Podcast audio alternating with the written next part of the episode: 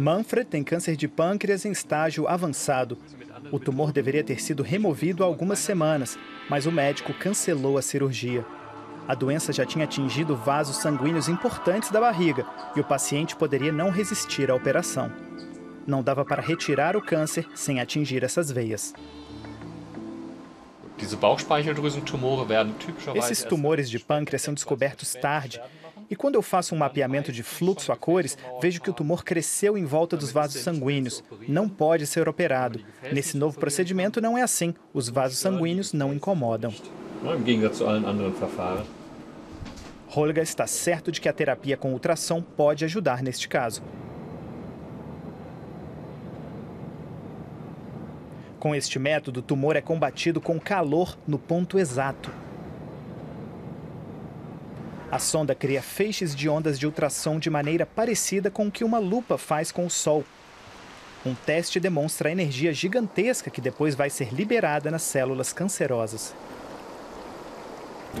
Nós queremos destruir o tumor e precisamos chegar a uma temperatura de 80 graus. Assim é possível delimitar uma área específica para acabar com o tumor. O entorno do tecido-alvo fica quente, muita energia liberada, mas nada demais acontece.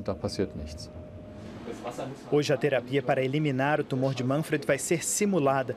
Os médicos querem descobrir como e se o câncer será alcançado pela radiação do ultrassom.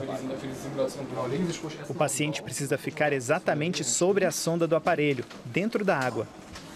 Genau, ich glaube, ein Stückchen müssten Sie noch runter, Richtung Fuß. Jetzt tut sich das Loch unter Ihnen auf.